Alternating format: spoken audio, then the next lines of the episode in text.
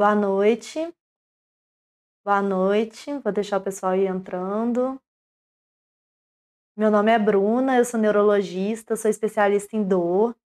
E hoje nós vamos falar um pouco sobre dor nas pernas e nos pés. E para isso eu chamei o Ivan, que é fisioterapeuta. Pode se apresentar, Ivan. Sou Ivan, sou fisioterapeuta, é, trabalho com dor crônica e trabalho com neuromodulação é, em dor também. Isso, e aí nós vamos bater um papo aqui, inclusive podem fazer perguntas, nós vamos selecionar depois algumas perguntas para responder no final. E uma coisa importante para começar a falar é que existem muitas causas de dor na perna, de dor nos pés. Então, são, é, é, um, é um tema bem amplo, na verdade. As causas são vastas e nós vamos explorar um pouquinho para ficar um pouco mais didático para vocês. Então, para começar, nós temos é, tanto dores agudas na perna e no pé, por questões de traumatismo, de torção, os entorces, a pessoa torceu o pé, machucou, alguma fratura, alguma lesão de tendão, por exemplo, o tendão de Aquiles, que é famoso é, na, no calcanhar, que a pessoa pode lesionar, e dores crônicas nos pés e nas pernas. Que dor crônica é definida por dor por mais de três meses na maior parte dos dias. E é importante nós entendermos isso. Tem as dores que persistem e tem as dores agudas. Aí eu queria perguntar um pouquinho para o Ivan, na sua, na sua prática clínica, como que é? Se você pega muitos casos de dor nas pernas e dor nos pés, e se geralmente você pega caso mais de dor aguda, de dor crônica, como que é geralmente no, no ah, seu consultório? Dor em pernas e pés aqui na clínica chega bastante e eu acho que o que aparece mais é dor crônica, né? Porque o pessoal não procura físio antes, né? espera, espera ficar crônico e tal. É, geralmente a busca por dor aguda, geralmente é, é, uma busca quando é por lesões mais traumáticas mesmo, como você acabou de dizer. É, entorse ou alguma lesão esportiva, coisas do tipo. É, a dor crônica aí já é uma outra questão que aí precisa ser investigada e geralmente são os pacientes que chegam e muitas vezes não sabem uhum. ainda o que tem, né? Uhum. É, e, e, dor crônica, querendo ou não, assim, é, nós, pelo menos, nós que mexemos com dor, é, é muito prevalente, né? Eu falo que é o mal hoje da humanidade, porque é bem prevalente, então acredito que para chegar até o consultório, para ser encaminhado para o físico, você deve pegar mais um paciente que já tem dor crônica.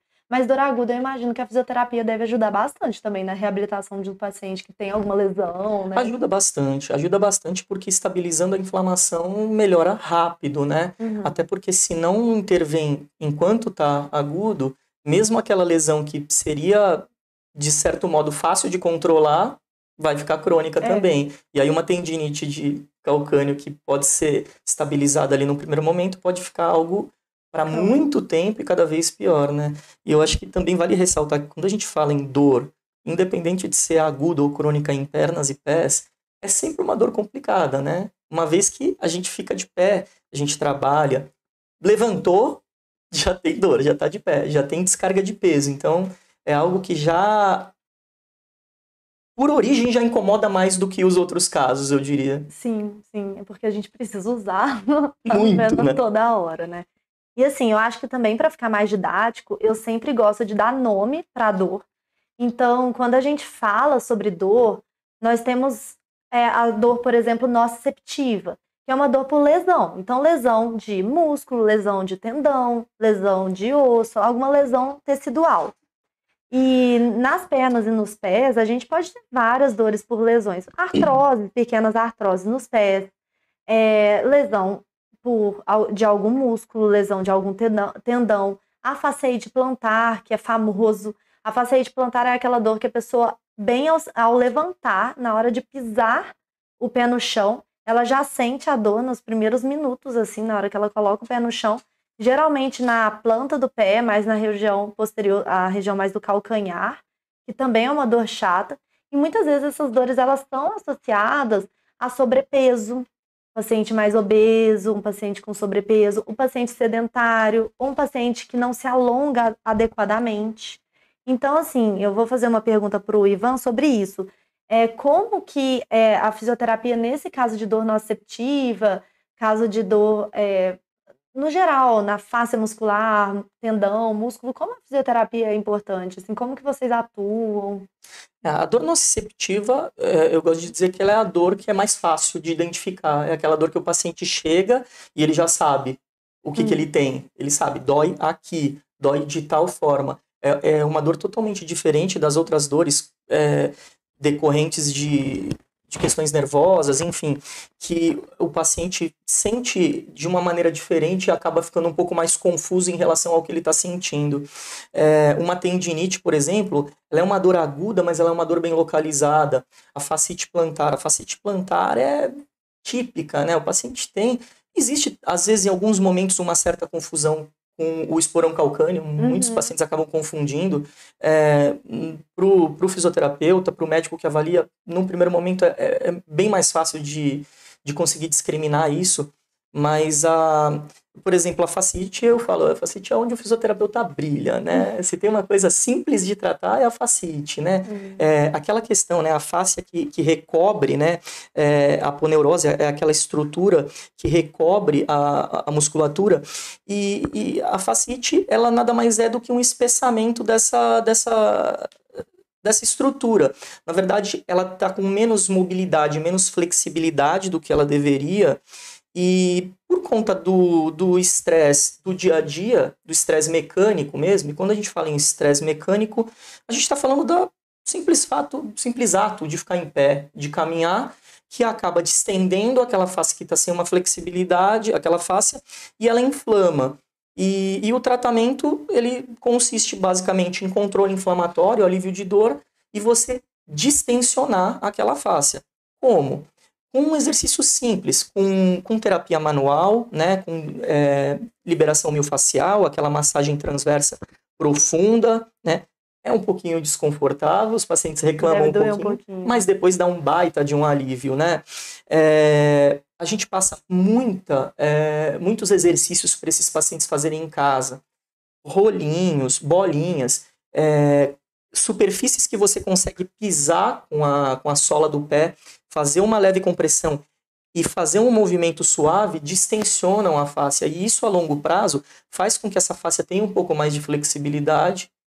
Aqueles folhinhos que a gente equilibra, assim? Né? Isso, né? pisa, faz um movimento suave, bolinha de tênis. Uhum. É, recursos não faltam. Um pouquinho de criatividade. Responde, né? É, um pouquinho de criatividade dá para fazer um monte de coisa, né? E aí entra toda a criatividade do fisioterapeuta, mas tem muita gente que acaba fazendo os exercícios em casa e melhora mais rápido, né? Uhum. É, sempre o paciente que tem uma disciplina, ele, ele deslancha no tratamento, né? Bem mais rápido. Eu acho importante também, é, quando nós falamos de dor nociceptiva, nós falarmos um pouquinho sobre a síndrome dolorosa miofacial. É, tem algumas bandas musculares que, em algumas vezes, de certa forma, elas se contraem de maneira muito importante. E essa contratura nós chamamos de, de banda tensa e ponto gatilho. Então, esses pontos gatilhos miofaciais, na hora que nós apertamos, palpamos, elas podem, eles podem reproduzir a dor do paciente e podem dar, gerar dor referida em outro eh, local. Então, muitas vezes, um paciente que queixa dor nas pernas, dor no pé, nós temos que examinar ele desde, desde a lombar, desde a cintura, assim. Porque tem alguns pontos gatilhos de região glútea, de outras regiões. Às vezes, por exemplo, até panturrilha pode dar dor referida para o pé, mas até algumas regiões de glúteo mesmo, pode dar referida, dor referida até à perna. Então, muitas vezes, um paciente que tem uma dor, uma dor na perna, nós temos que examinar é, a parte de quadril mesmo, que é, pode ser uma dor referida de outro lugar. Eu acho importante a gente falar isso, porque nesses pacientes a fisioterapia também é fantástica e é um paciente que melhora muito com reabilitação. Aí na, e aí, no caso, se você quiser complementar um pouquinho de síndrome dolorosa miofascial, como que vocês acham esses pontos? Como que vocês liberam? Como que esse paciente é, faz na fisioterapia? É, a síndrome dolorosa é o, é o grande desafio, né? Não tem jeito, é, é, é bem, é um trabalho bem minucioso. É, a gente faz um caminho inverso, né? A gente identifica a dor e tem que achar de onde essa dor está vindo. E é difícil muitas vezes para o paciente entender, né? Que se ele tiver uma dor, por exemplo, em glúteo mínimo, que é um músculo interno na, na altura do quadril, é um músculo lá dentro, e que essa dor pode doer no pé, é, o paciente muitas vezes não acredita, é. né? Até a gente colocar até o paciente... até palpar. Até palpar, apertar lá no fundo e doer muito, e aí a dor chega realmente uhum. nesse lugar. É, basicamente é isso, né? Existem mapas que mostram para a gente, né? A gente inclusive usa até aplicativo para conseguir observar é, para onde essas dores é, elas referem e, e depois que você consegue de certa forma mapear onde estão esses pontos, né? A gente consegue trabalhar com a liberação miofascial que na verdade é uma maneira de você distensionar um pouco é, aquele ponto gatilho, né? É feita uma compressão no local e o ponto gatilho ele tem uma piora da circulação, né? E aí causa todo aquele processo inflamatório decorrente de, da piora da circulação local e a liberação miofascial ela provoca o caminho inverso. Então a gente consegue através da liberação do ponto gatilho melhorar o aporte sanguíneo e dessa forma é, aquela área vai desinflamando. E existe todo um arsenal terapêutico na fisioterapia que a gente consegue usar, né? É, eu diria que hoje o que a gente mais usa ali é o laser de baixa potência e que ajuda muito tanto para controle inflamatório quanto para a questão analgésica. Né? A gente geralmente, eu gosto muito de trabalhar com a liberação de toda a área, né? É, por digitopressão, por massagem transversa profunda, e, e depois pegar toda aquela região com, com laser terapia e, e deixar o paciente estável. Aí a gente tem a segunda parte da questão que é o fato desses pacientes perderem um pouco de função, né? É, quando a gente fala em perder função, a gente está falando em alongamento, a gente está falando em, em propriocepção, né? que é aquela, aquelas questões relacionadas a equilíbrio, a capacidade da percepção do corpo no espaço, e depois de estabilizada a questão da dor e, inflamação, a gente precisa começar a entrar com a parte de função, e aí começa todo um outro trabalho funcional para melhora é, de, é, dessas funções. E fazendo com que o paciente também consiga se perceber e não ficar tão tenso, né? Porque a tensão tem uma relação direta com a inflamação desses pontos gatilho. Tem um trabalho depois a longo prazo desses pacientes é, perceberem o que faz com que eles tenham essa contratura, né? Tanto a ergonomia do dia a dia, quanto questões até às vezes afetivas, emocionais o paciente ter essa percepção, essa percepção é muito importante. É, e esse né? é um treino que demora. Demora. Ele demora, é. ele é um treino de percepção mesmo, de reeducação, né? É, é. A pessoa tem que se reeducar a se perceber e conseguir identificar os momentos que ela está tensa, que ela está contraindo. É... E quando a gente fala em pontos gatilho no pé, a gente tem uma agravante muito complicada que é a questão da, da posição, né? Da posição, do, do tipo de pisada, se essa pisada é mais pronada, que é uma pisada mais para dentro, se ela é mais para fora, uhum. né? Eu tive um caso, um caso recente, que inclusive a doutora Bruna também atendeu, é, de uma paciente que tem é, pontos gatilho na borda lateral. E, e aí eu, na avaliação de pisada, eu percebi que ela tem uma pisada para fora. Então, uhum. ou seja, ela está agredindo aqueles pontos todo, a, todo né? tempo. Então, isso é. é. muito difícil. Isso a gente consegue corrigir de certa forma com palmilhas ortopédicas. Uhum. No caso dela, ela já usa. É, nessa hora entra bem, né, essa indicação. Exatamente. É. Eu acho que é, nós vamos entrar um pouquinho também, além da dor nociceptiva, nós vamos entrar na dor neuropática. Mas quando eu estava até conversando com o Ivan ultimamente nós temos alguns pacientes em comum é, sobre a importância de olhar para essa síndrome dolorosa miofacial em qualquer paciente, em qualquer tipo de dor, porque muitas vezes as dores podem ser mistas. E eu vou falar um pouquinho de dor neuropática que chega muito para mim no consultório, é, pela minha atuação em neurologia. Essa dor eu acho que é a que eu mais vejo no dia a dia, apesar de não ser a mais comum. Mas é importante demais nós lembrarmos desse início do que nós conversamos sobre o miofacial e talvez vamos retomar esse assunto um pouco. Mas quando nós falamos sobre dor neuro, neuropática nos pés e na perna, pode ser por vários motivos. Então, para então, começar, só uma definição Dor neuropática é quando nós temos alguma lesão no sistema somatosensorial. Então, é quando alguma via nervosa está lesada, tanto nervo periférico quanto talvez sistema nervoso central. Então, dor neuropática nos pés, nas pernas, pode ser tanto por algum acometimento de nervo periférico, por exemplo, nas neuropatias periféricas. Então, pode ser uma polineuropatia, que é o acometimento homogêneo desses nervos.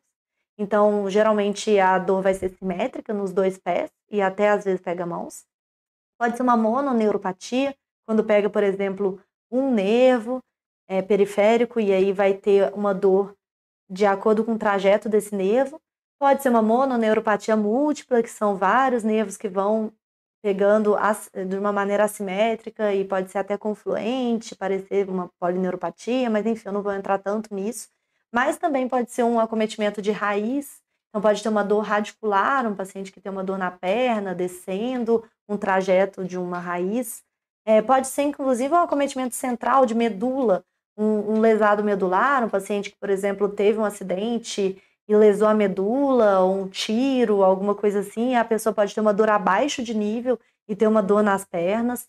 Então, são várias possibilidades de dor neuropática. E pra, eu acho que para começar, a gente vai conversar um pouquinho das características dessa dor neuropática. E os pacientes eles chegam com algumas queixas específicas de características de dor. Você pode falar um pouquinho quais que são as características principais que você ouve? São muitas, né? Termos não faltam para definir dor neuropática, né? Termos que os pacientes trazem. E, e isso é decorrente mesmo da, da questão da, é, é, da falta de, de, especificidade mesmo, né? É, não é uma, como a gente falou antes, não é tão específico quanto a dor nociceptiva. É, ela é uma dor que ela é mais difusa, é, ela, é, ela pega uma área maior e aí o paciente vai referir é, uma dor em pressão, em pontada, em queimação, formigamento, amortecimento, é, coceira, coceira muitas é, alterações sensoriais. E, e, em relação à área, muitas vezes esse paciente ele não sabe exatamente aonde que dói, né? Ele, ele pega aqui, dói aqui, mas ela vai para lá e, e, fica uma coisa meio inespecífica. Às vezes ele fala dá choquinho aqui, dá pontada aqui, exatamente. queima aqui. Um milhão de informações, é, tem que é. montar um quebra-cabeças para conseguir fechar mesmo, né? E a, e a origem da, da dor neuropática é importante para a gente na reabilitação. Né? Se ela é de uma origem diabética, se ela é por uma radiculopatia, enfim, isso faz diferença, até porque é, no nosso trabalho de médio e longo prazo ela vai fazer, ela vai fazer diferença na, nas questões funcionais mesmo, Sim. né? Do quanto que vai se perder de função e a gente vai ter que, que, que recuperar. Isso, quanto é uma doença que vai ficar estável, uma doença que pode ser, de certa forma, progressiva, uma doença que nós podemos controlar controlando a causa, então é importantíssimo esse paciente é um paciente mais complexo, que tem que ser amplamente investigado da parte é, laboratorial, da parte de exames de imagem, exames é, como eletroneuromiografia também, para melhor avaliação. É um paciente complexo no geral. Assim. É um paciente complexo. E, e como a doutora Bruna já falou antes, é, a questão emocional, a, a, questão psicológica tem uma relação direta. Da mesma maneira que a síndrome dolorosa miofascial, é, o paciente que tem dor, ele já é um paciente mais sensibilizado. Muitas vezes eles têm uma, uma dificuldade em em identificar e identificar melhor ou pior do quadro, aquele paciente de dor crônica, ele, ele já está é, é, com, a, com a impressão dele muito enviesada, então é, às vezes ele está melhorando, mas ele não consegue identificar. E, e, cabe a gente fazer um trabalho também de, de, é, de percepção do paciente, não só um trabalho físico, mas também fazer com que ele consiga identificar o quanto que aquilo está evoluindo ou não, né? É, e em relação às terapias que a gente usa na fisioterapia, a gente tem uma série de, de recursos que a gente usa. É, eu, eu acho que em relação à dor neuropática, é, alguns recursos para dor funcionam muito bem, né? Uhum. E aí vale para a gente é, ressaltar as estimulações elétricas, a, elet a eletroestimulação periférica, né? As correntes de eletroanalgesia costumam funcionar muito bem. Uhum. É, eu, particularmente, Hoje tem usado muita corrente interferencial é, as correntes de baixa e média frequência, né? O TENS, o TENS, o choquinho, que todo mundo conhece, né? É, ele alivia bastante.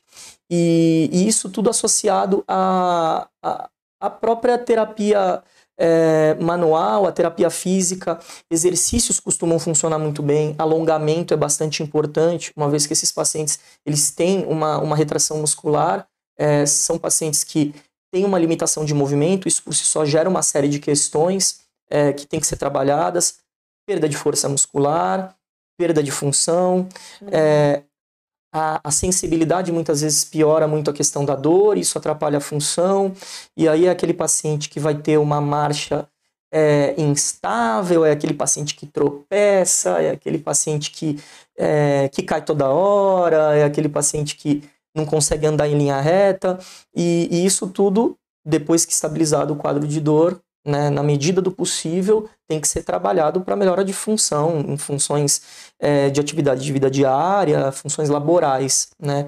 É, é, usado também, a gente usa bastante a neuromodulação, né? É, a, a, estimulação magnética transcraniana, a MT, é, a estimulação transcraniana por corrente contínua, é, elas têm sido bastante usadas. Para dor neuropática funciona Para dor neuropática funciona bem, né? É, sobretudo para aqueles pacientes que têm resistência aos moduladores de dor, Sim. os pacientes que têm resistência a tomar medicação, muitas vezes acabam melhorando com essa estratégia. Isso tudo associado à fisioterapia e a esse trabalho de propriocepção acabam ajudando bastante no, na, na nossa conduta diária.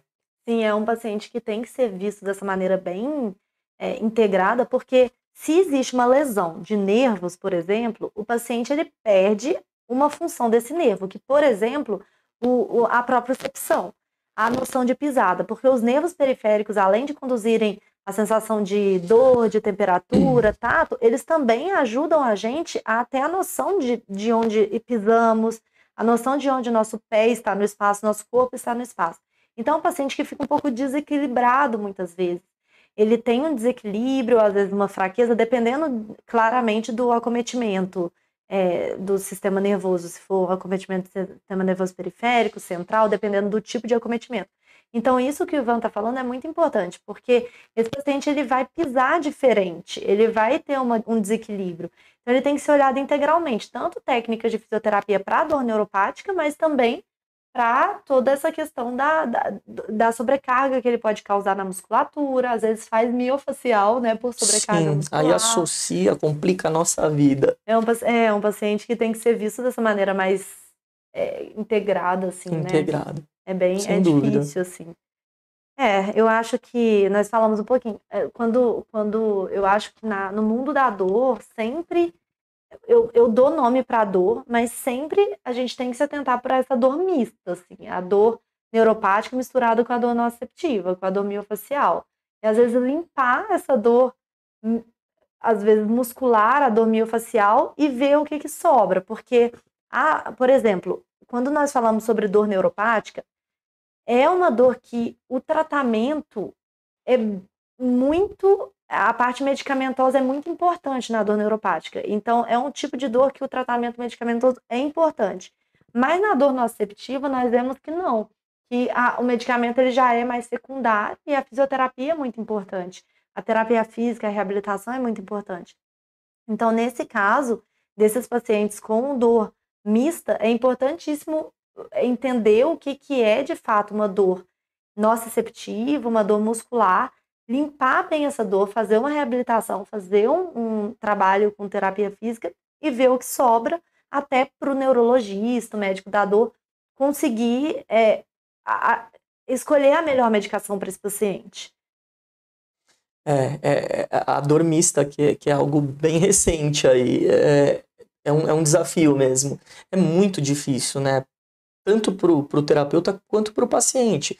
Uma vez que se, se, já há uma dificuldade na identificação da dor, quando você mistura sintomas né, de dor local, de formigamento, de alteração de sensibilidade, fica muito difícil para o paciente dizer o que ele está sentindo, quanto menos para um profissional conseguir fechar um diagnóstico. E aí, geralmente, é, a prioridade é dada para tentar estabilizar a questão nociceptiva mesmo. Se esse paciente, por exemplo, tiver síndrome dolorosa, vai ser feito todo aquele trabalho miofascial e, e ver o que sobra, uhum. né? A gente costuma falar, e depois vamos ver, depois que estabilizou, se vão ter sintomas de dor neuropática, se vai ter, vão ter aqueles sintomas é, de formigamento, de queimação, se ficou algo ou se aquilo desapareceu e não era de fato. Mas só dá para saber depois. Agora, esse trabalho proprioceptivo, como sempre, ele é fundamental ali do paciente se perceber, né? É, eu acho que toda vez que nós falamos sobre dor aqui nas lives, eu tento deixar isso bem claro, que a dor ela não é um, algo muito simples de ser, nem um pouco simples de se resolver. Então, ela não vem com uma fórmula mágica no sentido de eu dar uma medicação e pronto, acabou todo esse problema, acabou o problema da dor crônica. É geralmente um assunto que nós precisamos de uma equipe multidisciplinar. Então, assim, é, o fisioterapeuta eu acho que é nosso braço direito. O psicólogo muitas vezes ajuda demais, porque existe é, um, um componente afetivo, emocional, que é muito interligado à piora dessa dor, a exacerbação mesmo da dor desse paciente pode ser um gatilho para um miofacial. Então, o profissional, é, o psicólogo, com uma terapia mais especializada em dor é muito importante. Outro profissional importante, muitas vezes, nós temos odontos, é, é, dentistas especialistas em dor, dependendo de onde essa dor, no caso, eu não estou dizendo na dor na perna, nos pés, mas é um, é um tipo de, de tratamento multidisciplinar. Então, é importante nós frisarmos isso. Porque eu vejo muitas vezes o paciente chegando querendo um remédio para curá-lo. E na medicina, poucas coisas têm cura para começar, né? Muitas coisas têm tratamento. E o tratamento da dor é um tratamento um pouco mais complexo e, e, e multidisciplinar mesmo. É, exatamente. Aqui na clínica, pelo trabalho multidisciplinar, a gente vê muito isso, né? É. Vai para fisioterapia, a gente tem toda uma, uma gama de recursos terapêuticos é, de última geração. É, aí esse paciente volta para o médico, muitas vezes o médico vai fazer alguns procedimentos, vai fazer agulhamento, vai usar alguma medicação, aí volta. Aí muitas vezes a gente pede para passar com psicólogo para ver se consegue também trabalhar um pouco aquela questão emocional que interfere de forma direta e por aí vai, né? A gente vai integrando e agregando recursos justamente para buscando o controle, que é o, o grande, o, a, o, nosso grande objetivo final, é, é, a estabilização do quadro. E que a pessoa volte a ter a funcionalidade de antes, assim, é muito importante. Quando nós, é, o Ivan falou uma coisa importante, que é difícil às vezes para o paciente perceber a melhora, porque às vezes a dor do paciente é muito grande, nós melhoramos essa dor, mas mesmo com essa melhora, a dor, a, aquela dor que sobrou ainda significa muito para essa pessoa. Então, a pessoa vai falar, eu tô com dor ainda.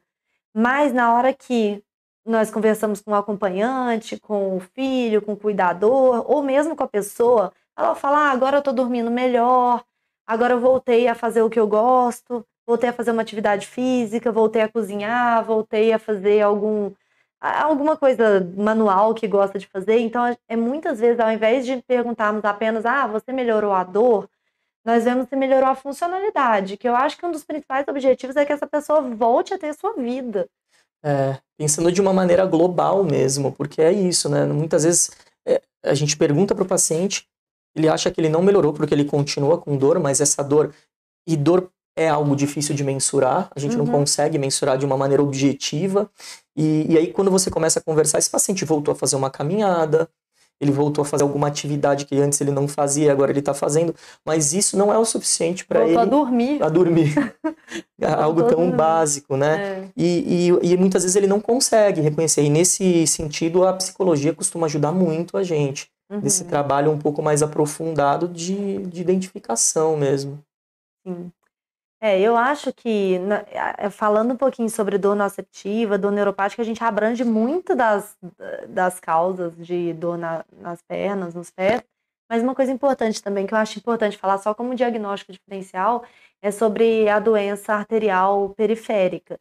Então, aquele paciente que às vezes é obeso, hipertenso, tem um problema de colesterol, uma dislipidemia, esse paciente muitas vezes ele tem um fator de risco de ter uma obstrução na artéria, da, das artérias que é, vão irrigar os pés.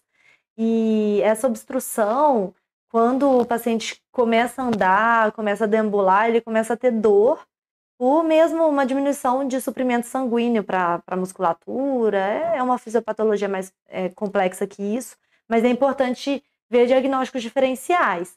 Então, às vezes, tem um paciente que chega, ah, tô com dor na perna, é bom nós fazermos um, um exame físico completo. Esse paciente tem que ser examinado, a anamnese e a história do paciente tem que ser bem coletada. E nesse caso, eu já vi, assim, a própria fisioterapeuta é, nos atentando para isso, assim. Como que na físio vocês abordam um paciente com dor para diagnóstico diferencial, para pensar em, em, múltiplas causas, em diagnóstico diferencial mesmo, e às vezes até dar um, um, um alô para o médico, dar um toque? É, sobretudo quando se trata de, de, dessa questão arterial, né, da, da dor arterial, é, é bastante importante para a gente pensar é, na questão sistêmica né, da doença. Eu estava falando com a doutora Bruna antes, para a gente é, um, é uma dificuldade trabalhar, um desafio, porque a gente precisa se atentar a uma série de fatores que, que na nossa rotina muitas vezes a gente não presta tanta atenção porque não há tantos riscos.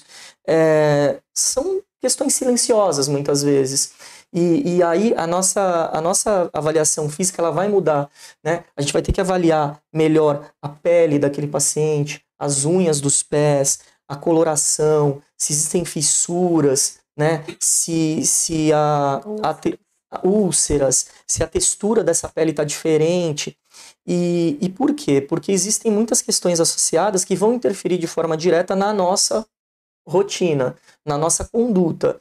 E é, a gente vai trabalhar muito com exercícios, mas não é tão simples, assim como na dor neuropática, que a gente também usa muito atividade física, é, não é tão simples de trabalhar, porque a gente tem uma série de questões é, associadas a, a, a, insuficiência cardíaca, risco de insuficiência cardíaca, é, variação de pressão arterial, tudo isso tem que ser monitorado durante, hum. o, durante a nossa conduta, é, para não haver riscos inclusive da piora da dor, que muitas vezes vai, vão acontecer e a gente não pode deixar de trabalhar, né? As evidências mostram que existem perdas de fibra muscular, tanto do tipo 1 quanto do tipo 2.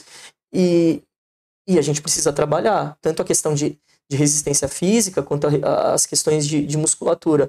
Mas muitas vezes o exercício piora o quadro de dor. E esse paciente só vai melhorar com repouso. Uhum. E aí existe uma linha tênue entre trabalhar e não ter dor. E aí começa todo aquele cuidado do fisioterapeuta. Então a gente tem que ter todo esse cuidado durante o trabalho. Não tem jeito de falar de dor sem reabilitação, né? Não dá. Não tem não jeito. Dá, não dá. Assim. Eu acho que sempre eu vejo que esse é o recado no fim. É. E quando a gente fala em reabilitação, a gente nem está falando só do que é feito da porta do consultório para dentro, né? A questão de orientação para esses pacientes são fundamentais. São pacientes que a gente depende muito do que eles fazem fora da clínica acerca de atividades, atividades laborais, a maneira com a qual ele senta no computador, a maneira com a qual ele anda, é, enfim, tudo que você faz vai interferir no quadro de dor. Né? E quando a gente fala em dor em pernas e pés, eu acho que isso é potencializado, uma vez que é, com a perda da propriocepção do equilíbrio, você tem um risco maior das consequências desses quadros, né, de, de risco de queda, enfim, todas essas questões que a gente precisa pensar durante a conduta para amenizar esses riscos e, e, fazer com que o, o paciente vá evoluindo para melhor. Uhum. É, eu acho que eu acho que o recado global, assim, vendo no, vendo num um panorama macro, acho que o recado global é esse mesmo. É, e às vezes tem algumas minúcias, sempre tem, e tem algumas dúvidas que eu vejo que as pessoas têm. O, leitura de. Às vezes tem muita informação na internet, então leitura, Google, é, traz algumas dúvidas, algumas ideias construídas, mas, é, mas é um paciente que ele tem que ser melhor avaliado do que simplesmente uma ideia construída, uma leitura ou uma medicamento, um medicamento apenas. Então, assim, se tiverem dúvidas, perguntas, é, a gente pode, pode responder. E se não, eu não sei se chegou alguma coisa. Temos perguntas? Temos perguntas, algumas? Diz o Matheus que não. Tá. Bom, se tiver perguntas depois no É, chat, não tem problema. a gente responde chat. sem problemas. Então tá bom. Então acho que é isso, né? Boa noite. Boa noite, muito obrigado.